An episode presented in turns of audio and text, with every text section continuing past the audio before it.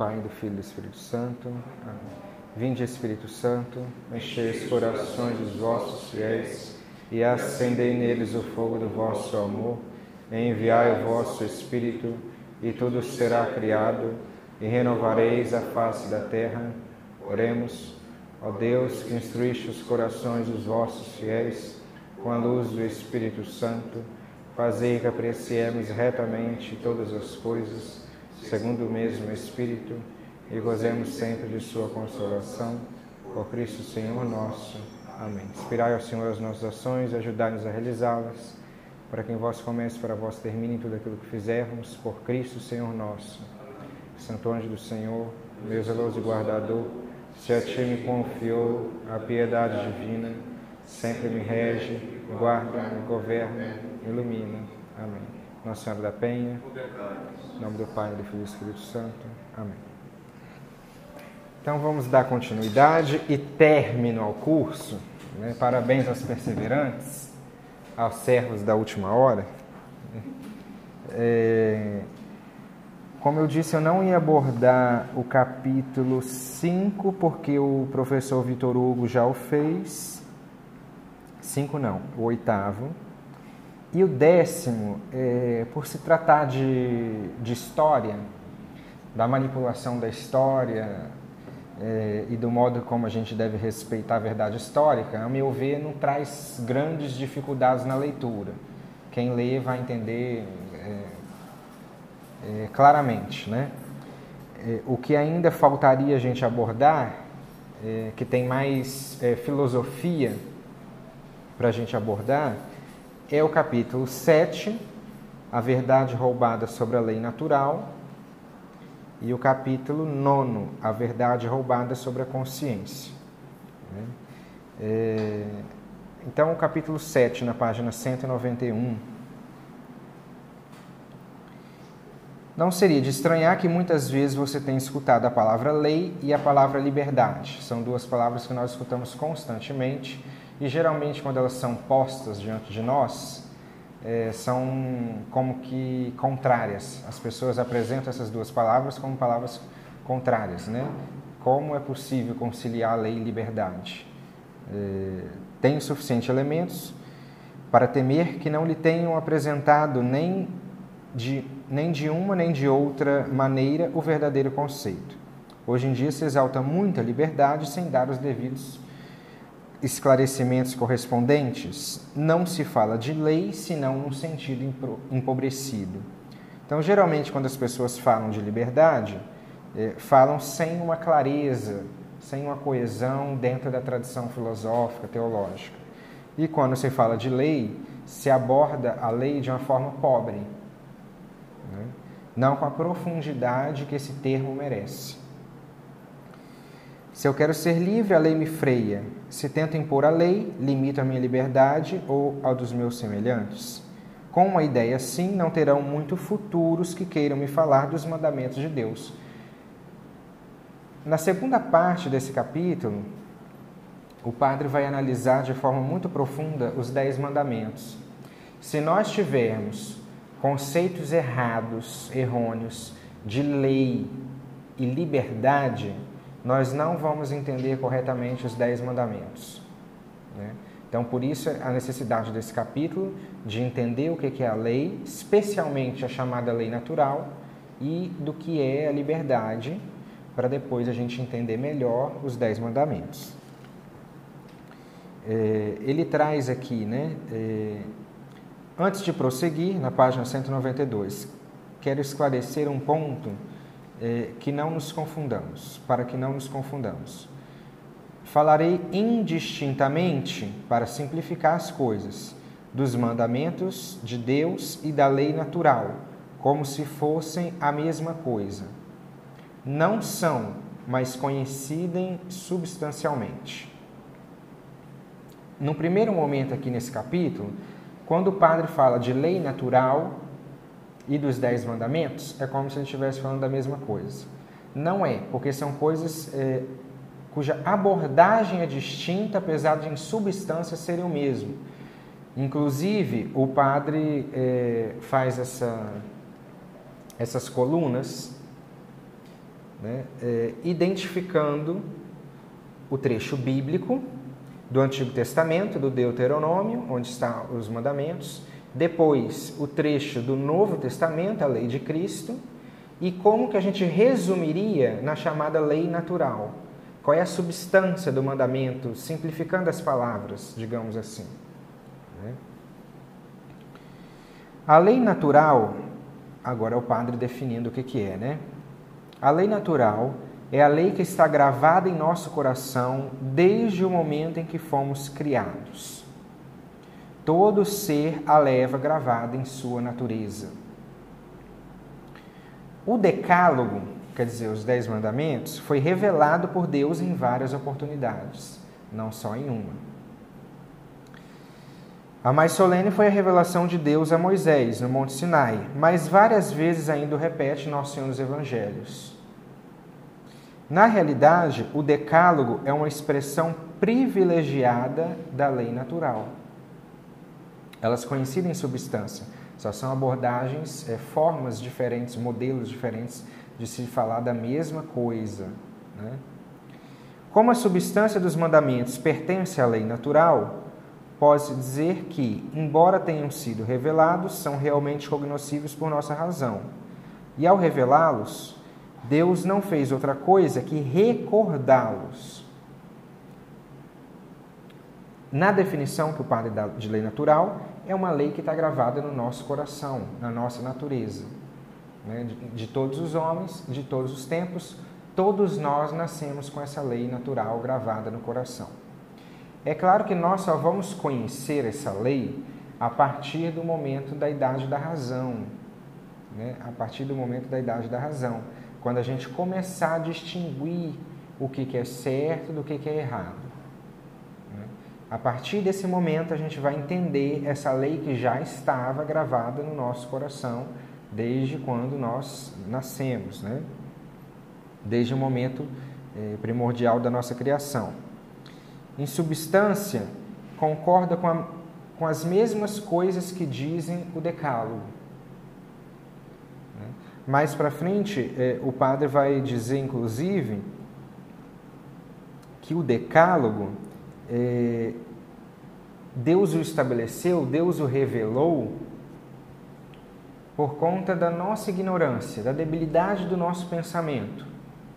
Porque todas as, todos os mandamentos, na sua versão da lei natural, é, são alcançáveis pela nossa razão, não precisaria Deus revelar esses mandamentos, mas Ele revelou para reforçar a nossa intuição dessa lei natural. Mas todos eles seriam plenamente alcançáveis pela nossa inteligência, pela nossa razão. É como uma criança. É. Deus como que reforça né? É, isso que já está gravado em nós. E que se nós desenvolvermos saudavelmente né, nosso, nossa vida, nosso intelecto, nossa vida do pensar, a gente alcançaria. Né? É, se compararmos os dez mandamentos da lei antiga, os da lei de Cristo e os da lei natural, veríamos esta correlação. Aí o padre faz essa três colunas, né? Deuteronômio, lei de Cristo, lei natural. Como vemos, os preceitos contidos na lei natural, que todo homem pode descobrir com sua inteligência, foram também revelados por Deus no Antigo Testamento e no Novo. Porque Jesus, em várias passagens, o padre coloca aqui todas elas, ele repete o decálogo inteiro no Novo Testamento. Né?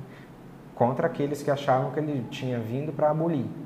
Ele não veio para abolir, mas para aperfeiçoar, cumprir e aperfeiçoar.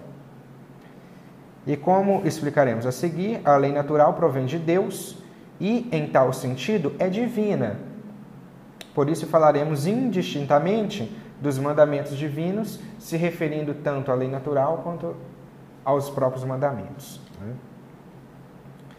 É, então, é, se o homem usasse a sua inteligência, né, é, levasse uma vida virtuosa, como queria Aristóteles, o homem chegaria à, substância dos dez mandamentos, mesmo é, sem revelação. Por exemplo, entre os povos né, é, diversos do mundo que não os, o povo judeu, né, os pagãos. Né, se eles usassem, desenvolvessem plenamente as virtudes, eles al alcançariam pela sua própria razão, pela sua inteligência, é, a substância dos mandamentos, a lei natural. É, na página 196, existe uma lei chamada natural. E interessante que o padre aqui traz muitas é, citações do Papa João Paulo II, né? em discursos dele à Congregação para a Doutrina da Fé, na encíclica Veritatis Splendor, é, além de citar Santo Tomás de Aquino, né, constantemente.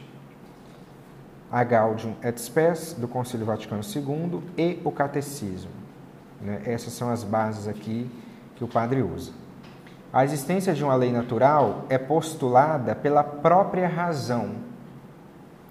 Se aceitamos a existência de Deus e a criação de tudo que existe por parte de Deus, devemos aceitar a existência de um plano eterno sobre a criação. Se Deus é o Criador, se nós aceitamos isso, e nós já vimos lá na aula sobre as provas da existência de Deus, se nós admitimos a existência de Deus, né, e por revelação sabemos que Ele criou tudo, do nada, o Criador tem um plano para a sua obra. Né? A lei natural é como se fosse parte desse plano. Né? É, então, ao mesmo tempo, ela é uma certa participação divina, mesmo que na natureza das coisas. Né? É, como consequência, segue-se a existência de certa correlação nas próprias criaturas, pois toda regra e medida se encontra de um modo no que regula e de outro no que é regulado. É uma analogia que ele faz. Uma regra divina, a, a, a mente de Deus pensa, cria, governa, e esse governo se dá de um modo é, nas coisas, né? de um modo, um modo apropriado em cada coisa, de acordo com a natureza de cada coisa. Isso se vê reforçado pela convicção universal, incluindo os povos pagãos, de um dever moral e da possibilidade de conhecimento e discernimento do bem e do mal. Mesmo os pagãos conseguem distinguir bem do mal. Mesmo erroneamente, eles buscavam uma justiça. Sabiam que, que existia algo que era certo e algo que era errado. o ímpio pegar o peixe e o outro não o peixe. Que está fazendo mal. Sim. o castigo da tribo. Sim. É a lei natural que está no coração dele que, que o impulsiona a saber que aquela ação é, seria errada. Né? É...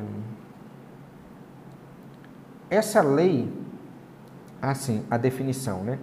Por isso se diz que a lei natural é a mesma lei eterna, quer dizer, da mente divina, é a mesma lei eterna participada nos seres dotados de razão, no homem, sobremaneira, no homem. Ou, como se costuma defini-la, participação da lei eterna na criatura racional. Essa lei natural, gente, é em nós, seres humanos. Não estamos falando aqui de lei natural da, das leis da natureza, que a física descobriu. Né? Não é isso. Isso aí é outra coisa. Nós estamos falando de lei natural no coração e na inteligência do homem, das suas ações, especificamente. Né? Com grande acerto, se falou numa teonomia participada, isto é, no ordenamento divino da criatura racional para o seu fim último, Deus, gravado na natureza humana e percebido pela luz da razão. Essa lei está presente em todos os seres, no entanto, no homem tem algo particular. As criaturas irracionais, elas se dirigem por instintos cegos para cumprir a finalidade ínfima da natureza deles, né? se reproduzir e crescer. Né? É, é o ínfimo da natureza. Né? A finalidade deles é se reproduzir, crescer. Buscam bens para aperfeiçoar dentro desse limite do crescimento e da reprodução. Né? É, se defendem e atacam por instinto. por instinto, para preservar tão somente a sua vida. Né? É, mas não tem consciência, não existe uma consciência nas criaturas racionais que façam elas superarem sua própria natureza, né, sua finalidade. É, acasalam e procriam, em seguida se alimentam e defendem sua cria, porque amam cegamente o bem da espécie. É o amor mais básico, aquele que quer permanecer no ser, conservar a espécie. Ainda que não entendam é, o que é o amor sensível que sente por essa mesma espécie. Aí é todo um, um, um, problema de psicologia, esse tipo de amor, o amor mais básico, o amor sensível, que é aquele da, da vontade de permanecer existindo, de, da espécie continuar existindo. Né? Vivem em manada, porque se deleitam em conviver com os de sua própria espécie, mas não entendem o que isso significa. Sentem prazer em estar juntos, mas não fazem amizade. Os instintos são os fios invisíveis que os fazem mover-se no cenário do mundo como as marionetes de um teatro infantil de brinquedo. Existe uma diferença abismal no caso do homem. Também ele leva gravado em seu ser o plano de Deus, mas os seus não são instintos cegos. No homem não existe instinto cego. Recebe também de Deus a luz da razão que lhe permite descobrir qual é o plano de, do próprio Deus nossa inteligência para isso, para descobrir o plano divino e realizá-lo e persegui-lo, digamos assim, né? É, e, e, temos a liberdade para executá-lo ou não. Né? Nisso consiste sua prerrogativa. Deus o manda ao grande teatro do mundo como um libreto cheio de sabedoria e com olhos espirituais para ler e compreender, para amar esse plano e para executá-lo. Essa é a lei natural. É esse plano divino que nós compreendemos para nós, que nós entendemos pela nossa razão. Né? Aqui ele faz uma citação do, do concílio, é, uma citação muito extensa.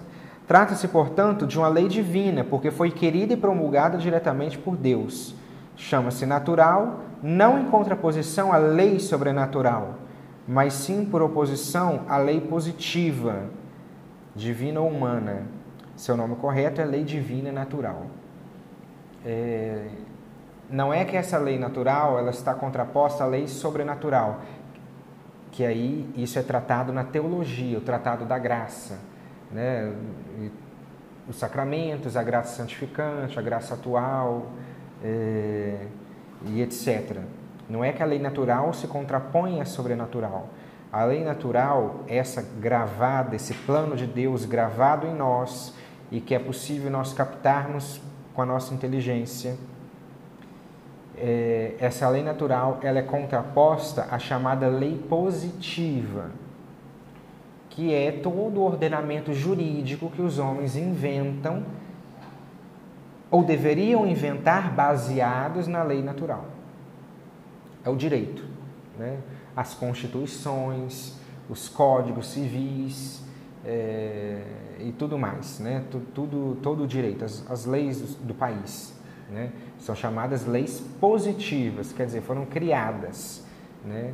Deveriam ser criadas para especificar a lei natural em, em, problemas específicos, bem específicos, bem concretos. Né? Porque se nós formos olhar a lei natural e os mandamentos, é, são algo que genérico, né? é, é, é bem genérico é, amar a Deus sobre todas as coisas. Como que nós vamos fazer isso? Quais são as leis que vão, é, as leis positivas que vão nos permitir cumprir esse mandamento, essa lei natural? É aquela lei que guarda os feriados, que guarda os domingos, que regula o horário do comércio é, e assim vai. Né? Não matar, uma lei natural que está dentro do nosso coração está no plano divino, nós entendemos que esse é o plano divino, que nós não temos o direito sobre a vida do, do outro, né? É, nem o outro sobre a nossa. É, e aí, como que nós vamos especificar os, os, casos concretos pela lei positiva? A lei natural é, é genérica, né? Ela traz aquele. é ampla, as leis positivas especificam os problemas que poderiam advir do não cumprimento, do não respeito da lei natural. A lei natural é a norma geral. É. A lei positiva é só a norma específica que nós criamos né, é, para especificar a, a, lei natural. Né? É como dizia aquele, o professor Plínio Correia de Oliveira, né? Para resolver os problemas da nossa sociedade bastavam os dez mandamentos. Né? E o próprio Aristóteles, muito sábio, né? ele falava que quanto mais lei uma sociedade tem, mais ela tende a ter problemas, a se corromper. Né? É um problema muito sério quando a lei positiva chega no nível que nós estamos hoje. Né? É, é muita minúcia, são leis contraditórias, são leis que na verdade não são leis né? porque, elas, porque elas são vontades arbitrárias, porque elas ferem a própria lei natural. Né? Então, temos grandes problemas aí. Né? Por que se chama natural? Em primeiro lugar, porque não impõe senão coisas que estão ao alcance da natureza humana razoável. Mandadas porque são boas em si mesmas. A veracidade, o amor de Deus, né? o não mentir, amar a Deus sobre todas as coisas ou proibidas porque são más em si mesmas, como a blasfêmia, tomar o nome de Deus em vão, a mentira. Além disso, porque é conhecida pela luz interior da nossa razão, independente de toda a ciência adquirida, de toda lei positiva e inclusive de toda revelação, ainda que Deus, em sua misericórdia, também revele para nós.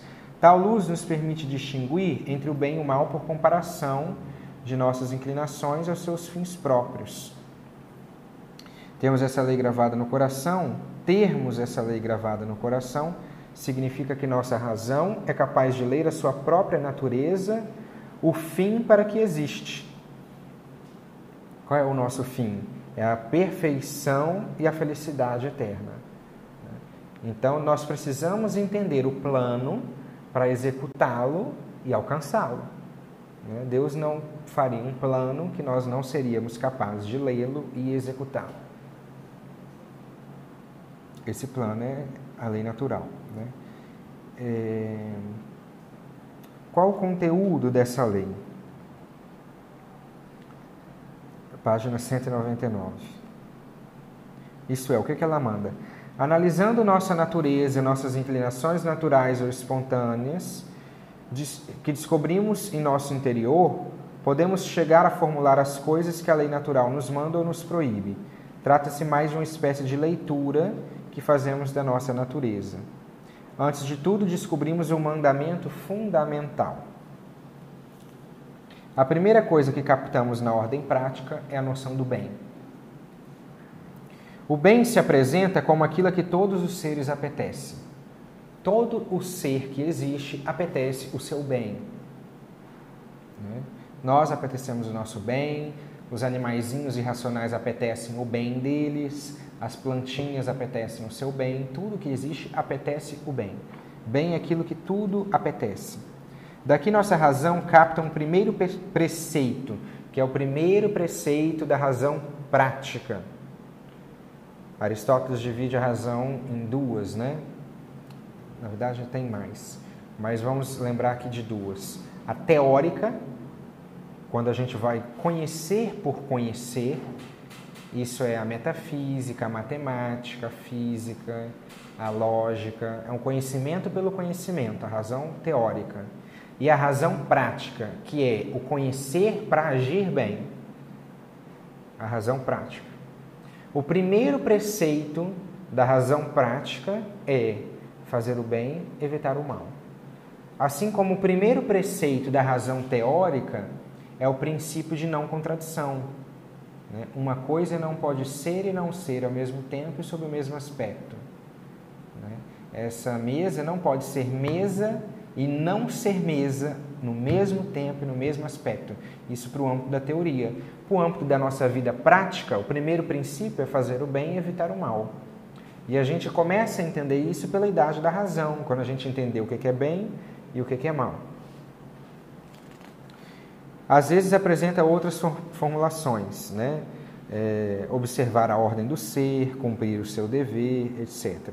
Aqui ele faz um, é, uma digressão para se afastar de Kant, né, com essa questão de cumprir o seu dever.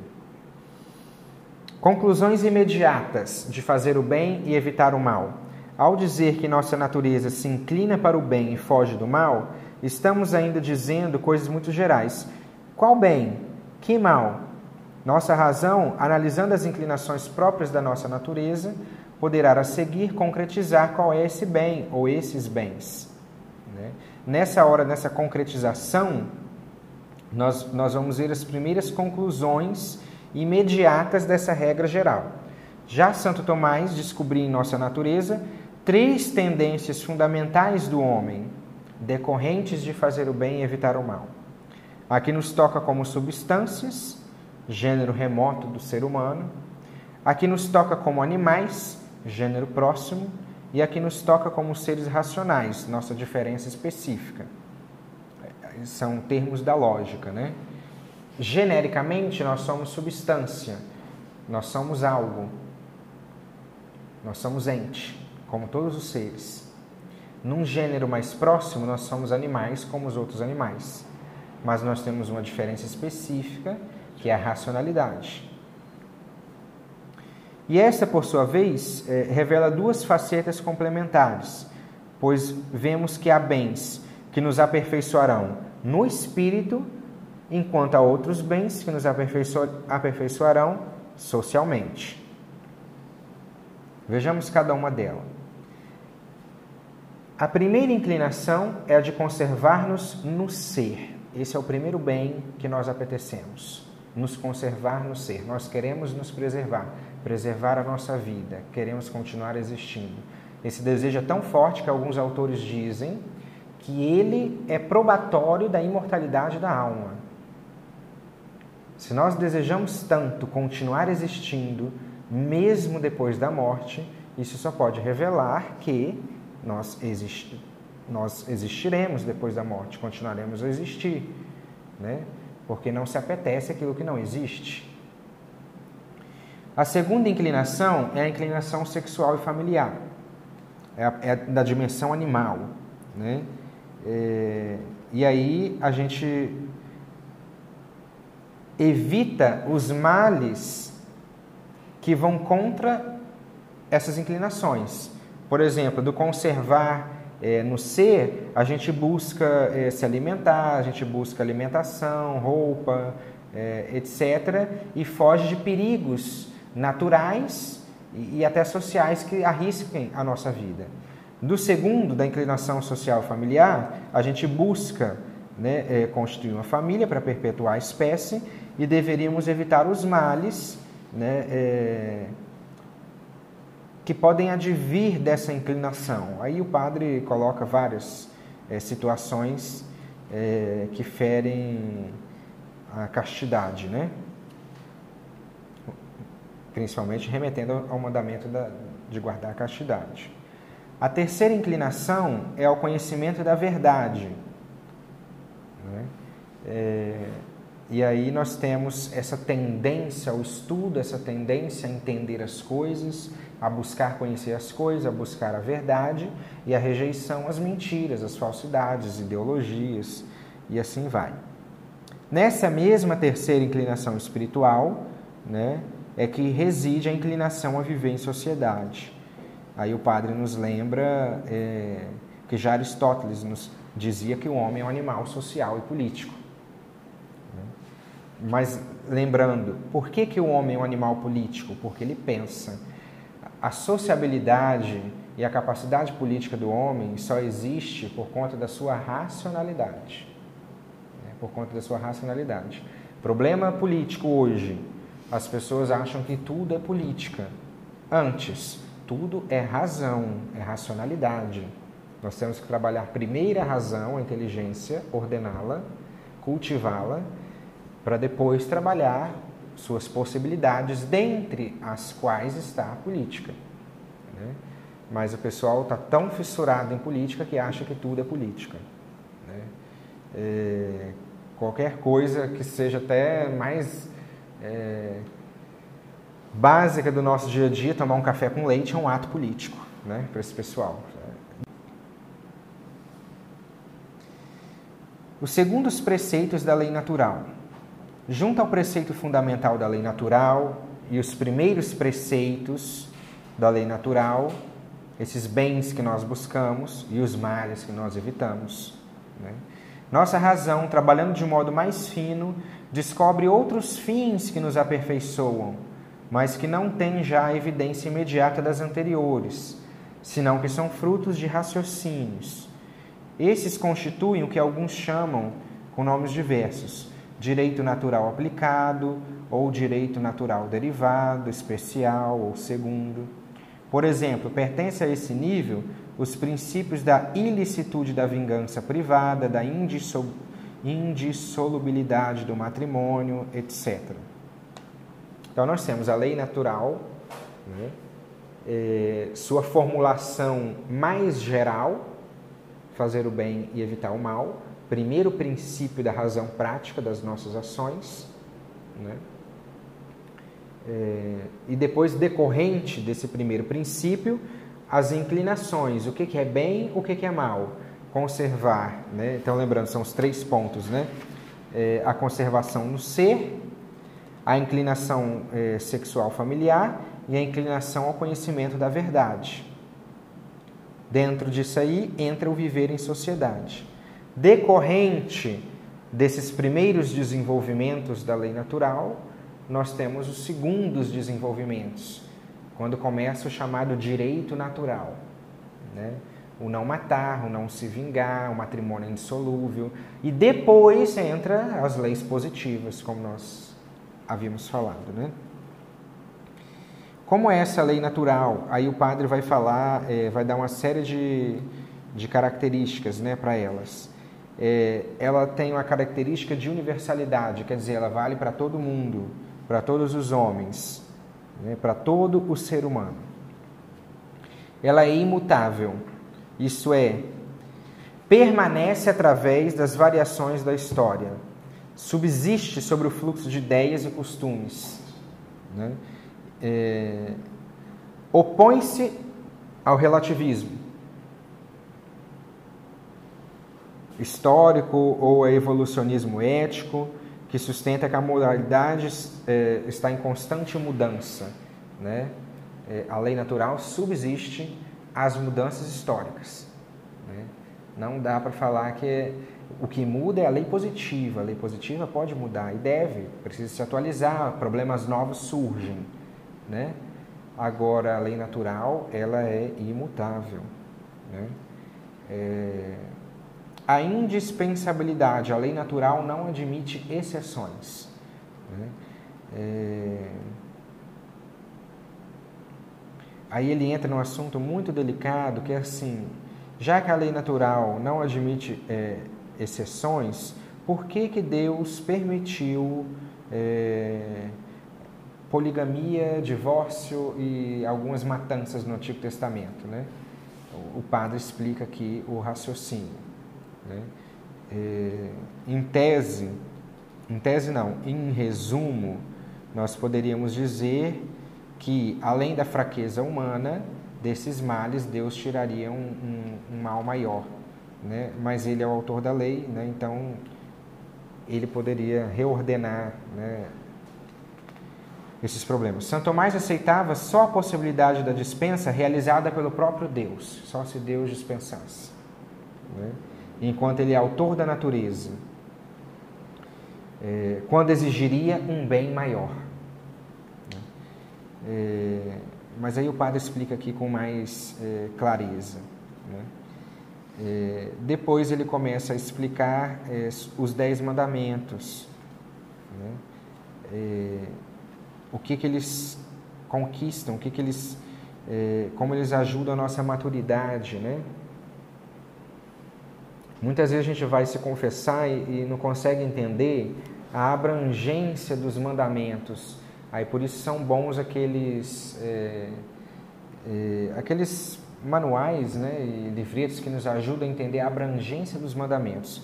O primeiro mandamento, amarás o Senhor seu Deus, amarás o Senhor sobre todas as coisas, abrange as nossas relações teologais com Deus, nossos atos de fé, esperança e caridade, nossas virtudes de religião, os atos de adoração, oração, sacrifício, preserva, preserva-nos de todas as perversões religiosas que ameaçam o homem, superstição, idolatria, irreligião, ateísmo, agnosticismo, etc.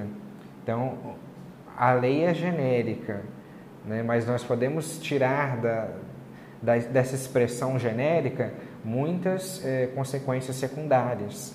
Né? É, o segundo mandamento, não tomar o nome de Deus em vão, gera em nós o respeito por Deus e por tudo que é sagrado, nos dá um autêntico sentido da religião, suscita o louvor de Deus em nossos lábios. O terceiro, santificar as festas, nos faz aprender a dedicar nossa vida a Deus e também nos ensina a saber descansar e cultivar a vida familiar, cultural, religiosa e social. O quarto mandamento, honrar os pais, nos conquista as virtudes familiares e sociais. O respeito entre os pais, filhos, irmãos, faz de toda a família uma igreja doméstica, humaniza e cristianiza toda a sociedade. Né? Dentro desse mandamento, inclusive, honrar pai e mãe, é, está inclusa a pátria, né? o amor pelo país, pela nossa pátria, onde nós nascemos. O quinto mandamento, não matarás, nos ensina a respeitar e valorizar o dom da vida e a dignidade da pessoa humana, nos garante a paz na sociedade e no mundo. O sexto mandamento, é, não cometer atos impuros, educa na virtude da castidade e no domínio das emoções. Olha que interessante, né? Na castidade e no domínio das emoções. As emoções é, são paixões que nós sentimos nas partes mais baixas da alma, né? É, que são movidas por objetos externos a nós.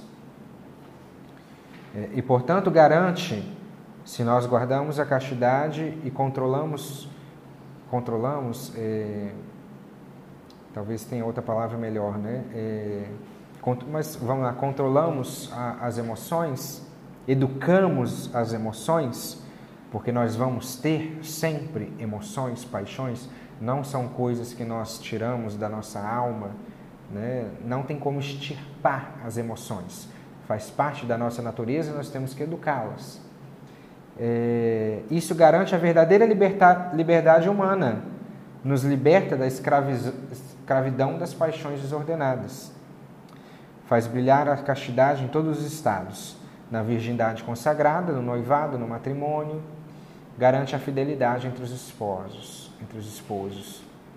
O sétimo mandamento, não roubarás, ordena nossas relações com os bens materiais, ajuda-nos a ser respeitadores dos bens a nos desapegar deles, a ser generosos com o que temos, a ser justos em nossa vida de trabalho, na nossa vida econômica, nos ensina a amar e ajudar os mais pobres. Olha quanta coisa decorre do mandamento, da lei natural. Né? Quando a gente lê, assim, é, parece muito fácil até, né? Ah, não matarás, não roubarás. Mas tem muita coisa implicada dentro do mandamento. Né? O mandamento é, é a lei natural, é, é como que genérica. Agora nós temos nossa inteligência para entender os desdobramentos da lei natural. O oitavo, não dar falso testemunho nem mentir, nos faz amar a verdade e viver na verdade. Garante a honradez e a franqueza entre os homens. É a garantia da verdadeira amizade.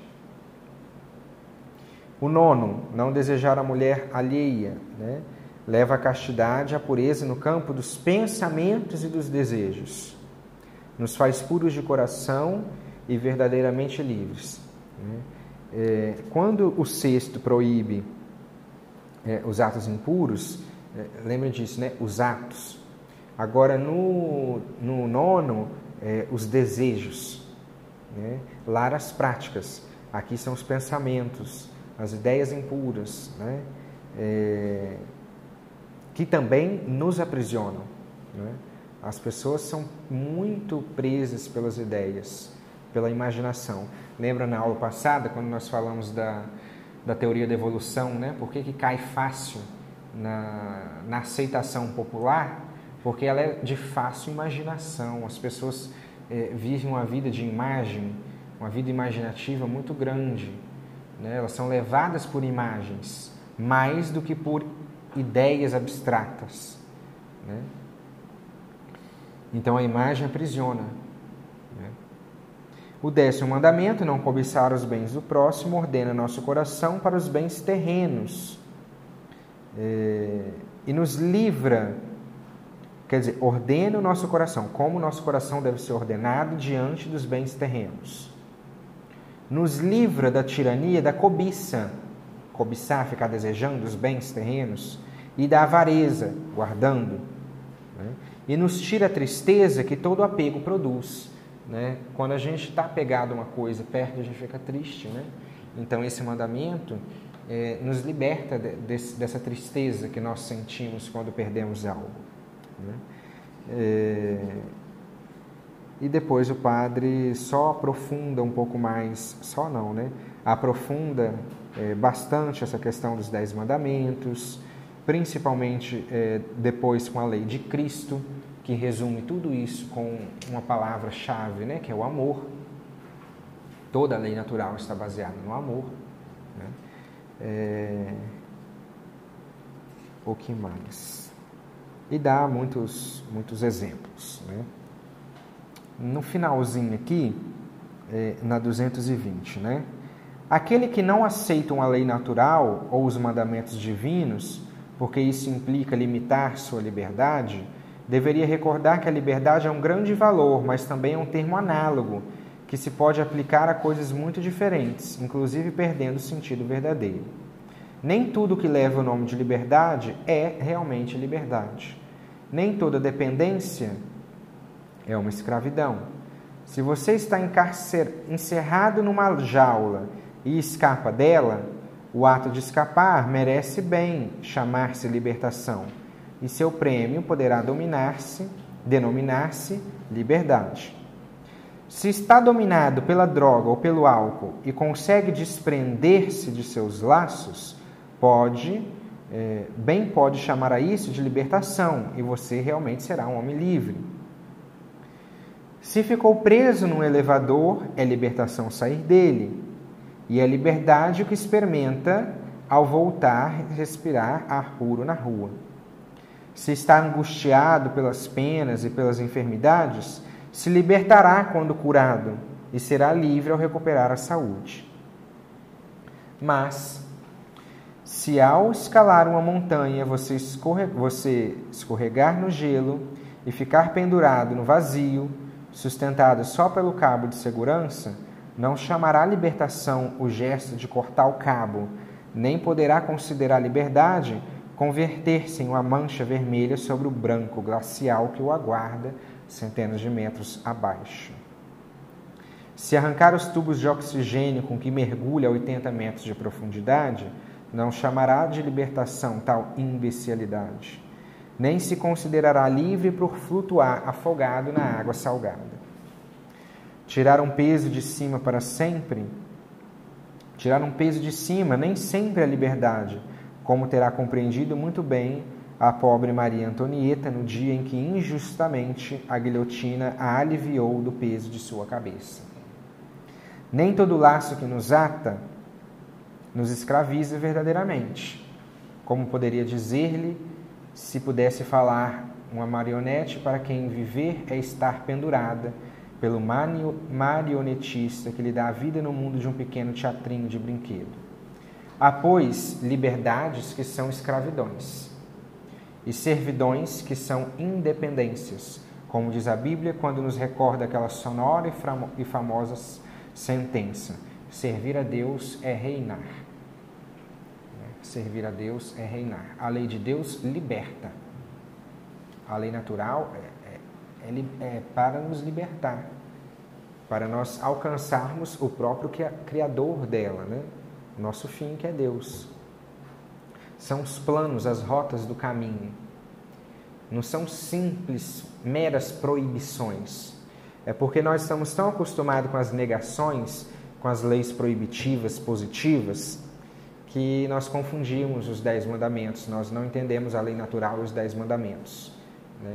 E na hora de nos ensinarem, é, talvez tenha nos ensinado com grosseria, né? com, com pura negatividade, como se fossem sinais de trânsito. Os dez mandamentos não são isso.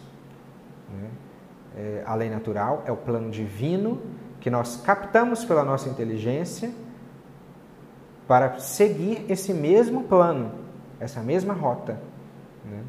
Então, ela não, nos aprisiona, ela nos liberta para atingir, para alcançar o mesmo Criador. Né? É, é um capítulo maravilhoso esse. Né? Gostei dessa frase aqui no, da, dos mandamentos. O que pensar então quando alguém nos diz que ele é bom porque não há e nem rouba? Aí você com vontade de dizer, continua faltando só mais oito. É, eu lembro muito daquela, daquela parte daquele jovem rico, né? Que era bom, que já obedecia os dez mandamentos, mas que faltava alguma coisa. Né? Faltava alguma coisa, faltava o amor, o desprendimento. Né? E... Nós vamos para o capítulo 10. 10 não, 9. A verdade roubada sobre a consciência, 255. Nesse capítulo, o padre fala muito da, é, de nós entendermos o que é a consciência e como que ela precisa ser dócil à verdade. Né? Sua consciência é algo sagrado, página 255. É, tentarão roubá-la de você, substituindo por algo que parece superficialmente com ela, mas no fundo é uma caricatura de consciência. É, pode ser que lhe digam que deve guiar-se por sua consciência ou que escute frases como: Minha consciência não me reprova de nada. Há que decidir em consciência. Cada um siga sua consciência. Essas frases são irrepreensíveis, a gente fica sem argumento diante dessas frases, né? É, se por mas seriam irrepreensíveis se por trás delas realmente se entendesse o que é consciência. Né? É, se entendesse é, que se entende decidir o que alguém quer sem interferências externas, sem que ninguém nos guie, ou simplesmente sem que dita consciência tenha a obrigação de acomodar-se a uma regra superior a ela. Então não estamos falando propriamente de consciência, mas de subjetivismo. Também Nero seguiu sua consciência. Hitler, Stalin, todos os tiranos da história. Os loucos obedecem sua consciência. Os ladrões, os assassinos. Mas quando eles fazem o que sua consciência lhes permite ou sugere, não entendem por consciência o que entendeu a filosofia ou os grandes pensadores da cristandade. Olha, olha então o que escrevia no começo de uma obra a título de Confissões, Jean-Jacques Rousseau. Que a trombeta do juízo final soe quando queira, junto ao meu redor, a incontável multidão dos meus semelhantes, que eles escutem minhas confissões Cada um, por sua vez, descubra seu coração aos pés de teu trono com a mesma sinceridade. E então, que pelo menos um só te diga, se tenha coragem, eu fui o melhor, eu fui melhor que esse homem.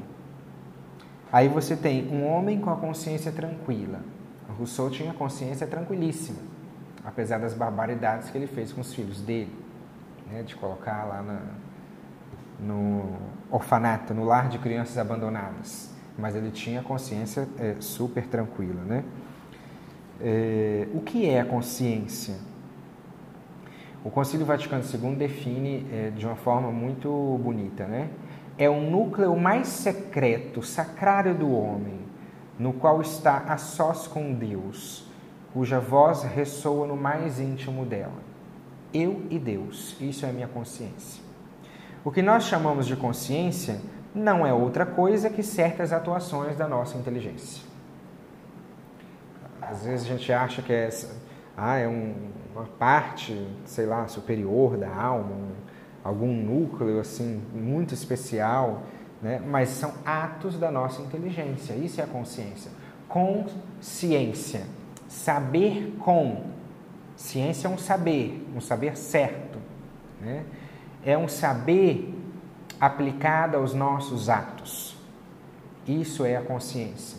É quando nós sabemos e aplicamos. É parte da nossa inteligência. Certa atuação da nossa inteligência em atos concretos. Nossa inteligência é, conhece o que as coisas são, por que são, para que são e por que devem ser. Quando essas coisas que o homem conhece são nossos próprios atos, e a razão nos diz o que estamos fazendo, o que fizemos ou o que estamos projetando fazer, e nos fala da sua bondade ou da sua malícia, tal ato da inteligência é o que chamamos consciência. Nossa razão conhece as coisas e ela conhece ela mesma. Nossa inteligência é capaz de se voltar sobre ela mesma.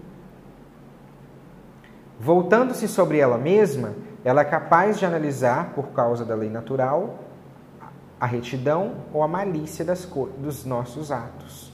Isso é a consciência, é nossa inteligência aplicada aos nossos atos. Consciência psicológica, a que nos diz o que fazemos ou fizemos, como escrever, como passear, como rezar ou trabalhar. Consciência moral, a que nos adverte sobre a bondade ou malícia daquilo que fizemos, que fazemos ou que estamos por fazer, etc. Como ocorre isso? Todos nós levamos impressa interiormente uma lei que nos indica o bem e o mal, aquilo que nos aperfeiçoa, aquilo que nos fere moralmente. O conhecimento dessa lei é natural. Veja, gente, o, o livro, é, muitas vezes o padre repete assuntos que vêm de outros capítulos. Né? Então, uma leitura muito atenta de cada capítulo, desde o primeiro até o último, né? É, ele sempre vai retomar temas que ele já tratou. Para entender o que é a consciência, nós tínhamos antes que entender o que é a lei natural. Porque a lei natural é, nos dá o princípio, né, o primeiro princípio da razão prática, é fazer o bem, evitar o mal. Né? Aí nós vamos entender como que a consciência, quer dizer, a nossa inteligência aplicada às nossas ações, é, se a nossa consciência acusa nossas ações de serem certas ou erradas. Daí vai depender de um entendimento do que, é bem, do que, é mal, do que, é lei natural, etc. O homem se dá conta de um modo que podemos chamar espontâneo, que certas coisas são boas e certas coisas são más. É, não é necessário que nos ensine que o amor aos pais é algo bom, nem que trair a pátria é algo abominável. Ninguém foi ensinado que tem que defender a mãe ou os filhos. E se o ensinaram, quando fazem, quando faz, não faz porque o ensinaram, senão porque espontaneamente reconhece que é a única coisa que se deve fazer em tal circunstância. Então nós aprendemos muitas coisas espontaneamente, né? A defesa da mãe, né? Você vê lá um menininho, ele fica irritado quando xinga a mãe dele na escola. Né? Não precisa da mãe ensinar. É, é espontâneo, né? Não pode xingar a mãe. É. É, por isso disse um autor: levamos dentro de nós mesmos nossa verdade, porque nossa essência, nossa natureza é a nossa verdade. Né? Então nós já temos essa lei natural dentro de nós, que é a verdade, né? que nós vamos espontaneamente é, descobrindo, desenvolvendo. Né? É... é por isso que cada vez que nós agimos, nós damos conta de que o que fazemos está conforme é conforme está em harmonia com esse conhecimento que temos inscrito no coração sobre o bem e o mal. Né?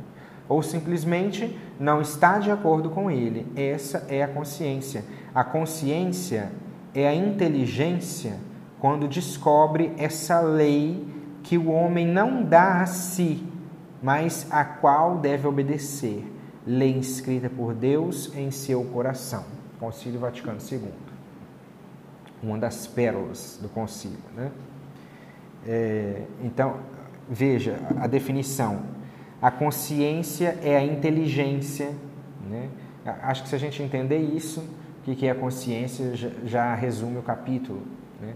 A consciência é a nossa inteligência, nossa razão, nosso intelecto, quando descobre a lei que Deus deu a nós e que nós devemos obedecer. E o primeiro princípio dessa lei natural, da, nossa, da razão prática, digamos assim, é fazer o bem e evitar o mal. Né? Uma consciência que não é, cumpre com isso é uma consciência pervertida, corrupta. Né? É, por que, que existe uma consciência pervertida, corrupta, errônea?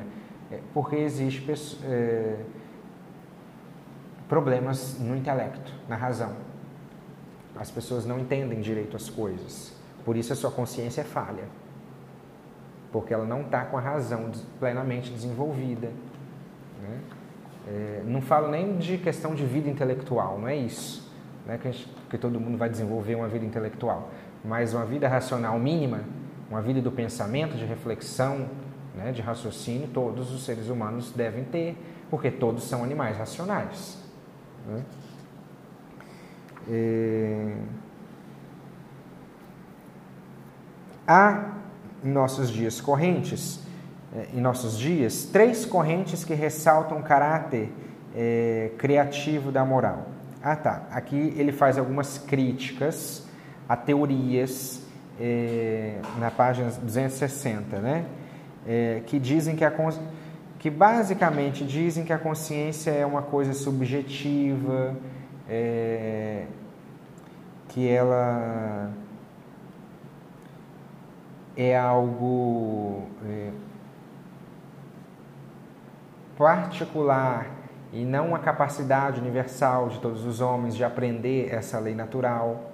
Então, se ela é uma coisa subjetiva, o que é certo para mim pode não ser certo para você e assim vai. Vocês entendem toda essa questão do relativismo, né, que nós estamos batendo na tecla desde a primeira aula.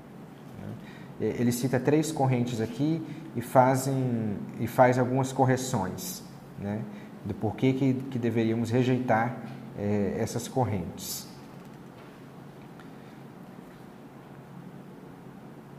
A falibilidade da consciência, página 267. Então, a consciência não é um juiz infalível, seus juízos são sempre atos de nossa inteligência criada, finita, falível, ferida, influenciável. Por que, que as pessoas erram em sua consciência? Porque o ser humano erra. Porque o ser humano fale, é, falha ao entender as coisas. Né? Se nós entendemos as coisas erradas, se a gente já entende no dia a dia uma coisa errada, outra coisa errada, é óbvio que a nossa consciência também pode falhar se a nossa razão, se a nossa inteligência não está bem formada. Né? É, aqui é, é, um desenvolvimento né, é, disso que, que nós falamos.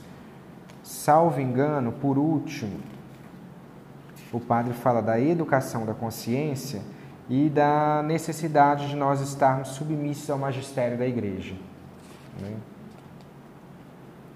É constitutivo essencial da consciência reta sua adequação com a verdade objetiva, como nós já dissemos.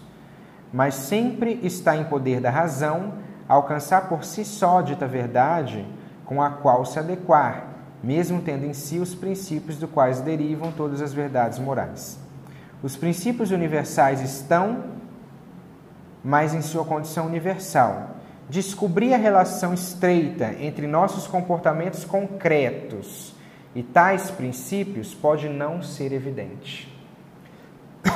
Pode ter gente que tem dificuldade é, de, de relacionar os princípios universais que nossa razão alcança com problemas concretos específicos. Aí surge o magistério da igreja. Aí entra o magistério para formar a nossa consciência, para educar a nossa consciência. Né? A relação entre o magistério e a consciência é análoga entre a luz e nossos olhos. Nossos olhos não veem se a luz não está presente. Falar de um conflito entre a consciência e o magistério é o mesmo que falar de um conflito entre o olho e a luz. O magistério, então, serve como que luz à nossa inteligência para a gente enxergar direito as coisas, principalmente nos seus problemas é, concretos, né? Na, lá naquele problema que a gente tem lá no dia a dia, naquele problema que nós temos bem específico no dia a dia, que às vezes nós não conseguimos aplicar a nossa inteligência aos àquele problema, né? para avaliar segundo a consciência se, se, se, aquele ato se adequa ou não ao bem. Né? E daí entra o magistério, que muitas vezes tem luz para nos dar de problemas bem específicos, bem concretos. Conseguem? Está claro? Uma nova confirmação da harmonia entre o magistério e a consciência pode ser aduzida partindo da ação do Espírito Santo sobre o magistério e a consciência dos fiéis. A lei nova, instituída por Cristo, é uma lei fundamentalmente interior. A ação do Espírito Santo operante é, pela graça nos nossos corações, mas supõe ao mesmo tempo elementos externos, também obra do Espírito Santo, como são os textos da revelação, os sacramentos, o magistério da, própria igreja. O Espírito Santo atua sobre os dois elementos, sobre a consciência com a graça e sobre o magistério com sua assistência. Aí o padre aqui vai, vai falando sobre a importância do Espírito Santo, né? Como ele guia o magistério da igreja para guiar a nossa consciência, né? para educar a nossa consciência. E... Isso nos leva a um último ponto. Devemos formar e educar a nossa consciência para que nossos juízos sejam sempre verdadeiros. Página 271. É necessário formar a consciência e esclarecer o juízo moral. Uma consciência bem formada é reta e verdadeira. Formula seus juízos segundo a razão, conforme o bem verdadeiro querido pela sabedoria do Criador. A educação da consciência é indispensável aos seres humanos, submetidos a influências negativas e tentados pelo pecado a preferir o seu próprio juízo. As pessoas tendem a preferir os seus próprios juízos, só que nós sabemos que nós podemos falhar em nossos juízos, por isso a necessidade de um magistério, de uma educação adequada, né? E rejeitar os ensinamentos. É, e a rejeitar os ensinamentos autorizados. A educação da consciência é uma tarefa de toda a vida. Né? É, desde os primeiros anos, desperta na criança o conhecimento e a prática da lei interior reconhecida pela virtude moral. Né? É, e aqui o padre vai citar muito o Papa João Paulo II é, e algumas encíclicas né, é, da Igreja do mesmo Papa João Paulo II, né? essa importância da educação da consciência. É, é interessante notar, só para uma digressão, né? É, existe um livro de um monge beneditino, Dom Lourenço, se eu não me engano, já falecido. Ele era do Mosteiro do Rio, do Mosteiro de São Bento do Rio, da capital, né? Educar é, ajudar a pensar, sim. Conscientizar, não. A tese central, central do livro é, era a seguinte: a educação ela deve existir para ajudar as pessoas a pensar e não para jogar fórmulas, juízos na cabecinha do, das crianças, do, dos adolescentes. Né? A educação é aquela que ajuda a pessoa a aprender a aprender, aprender a pensar bem, aprender a fazer juízos corretos. Uma vez que a criança, o adolescente, aprendeu a pensar, a fazer juízos, para isso, a gramática, a lógica, é, todas as ciências, né? todas as ciências possíveis, pra, de acordo com as idades, né? É, uma vez que ela aprendeu né, a pensar, ela é capaz de é, ter uma consciência ordenada. Né? Mas o que, que a gente vê hoje? Uma campanha, constante campanhas de conscientização. A gente está cansado de falar nisso, né? Vamos nos conscientizar. Mas a consciência é um juízo pessoal. É a sua inteligência aplicada aos seus atos. Ninguém vai te conscientizar, a consciência é sua. É um ato da sua inteligência. Se sua inteligência estiver bem ordenada, sua consciência vai ditar corretamente suas ações. Né? Não adianta é, vir com propaganda, com, com ideias, com frases de efeito se a sua consciência não está, se a sua inteligência não está bem trabalhada. Né? Porque aí a consciência também vai tremular. Vai, né? Só uma digressão, porque é um livro maravilhoso, principalmente para quem estuda pedagogia. Né? É, é bem anti-Paulo Freireano. Bom, vamos terminar por aqui. E a gente se vê, para quem quiser, no curso para os psicólogos, né? Dia 26 de junho, às 9 da manhã, um sábado. Ok? Vamos rezar. Em nome do Pai, do Filho e do Espírito Santo. Amém. Louvemos a Maria, filha bem amada do Pai Eterno. Ave Maria, cheia de graça, o Senhor é convosco. Bendita sois vós entre as mulheres, e bendito é o fruto do vosso ventre, Jesus. Santa Maria, Mãe de Deus, rogai por nós, pecadores, agora e na hora de nossa morte. Amém. Louvemos a Maria, Mãe admirável de Deus Filho. Ave Maria, cheia de graça, o Senhor é convosco. Bendita sois vós entre as mulheres, e bendito é o fruto do vosso ventre, Jesus. Santa Maria, Mãe de Deus, rogai por nós, pecadores, agora e na hora de nossa morte. Amém. Louvemos a Maria, esposa fidelíssima do Espírito Santo. Ave Maria, cheia de graça, o Senhor é convosco. Bendita sois vós entre as mulheres, e bendito é o fruto do vosso ventre, Jesus. Santa Maria, Mãe de Deus, rogai por nós, pecadores, agora e na hora de nossa morte. Amém. Glorioso São José, em nome do Pai, do Filho e do Espírito Santo. Amém.